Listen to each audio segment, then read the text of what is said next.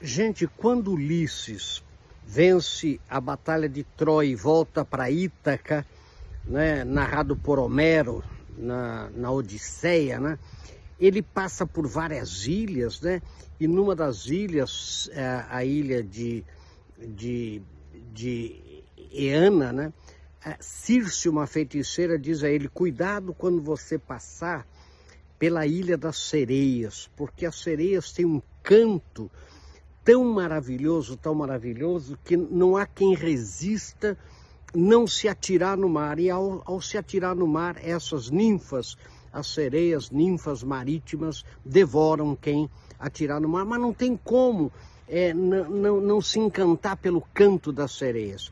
Então ela dá a, a, a Ulisses a seguinte sugestão: tampe os ouvidos dos seus marinheiros de cera e você, muito cuidado para não cair no canto das sereias. E Ulisses, então, ele fez isso, ele tampou de cera o ouvido dos, é, dos seus marinheiros e ele mesmo se amarrou no mastro do navio né, e deu ordens para que não o tirassem, não o desamarrassem de jeito nenhum.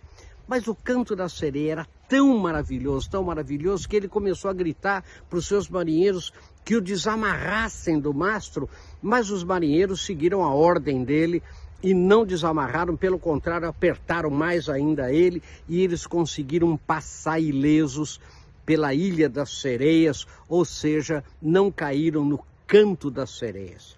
Né? Essa história do canto das sereias, quantas vezes nós temos que tomar um cuidado enorme para não cair no canto das sereias.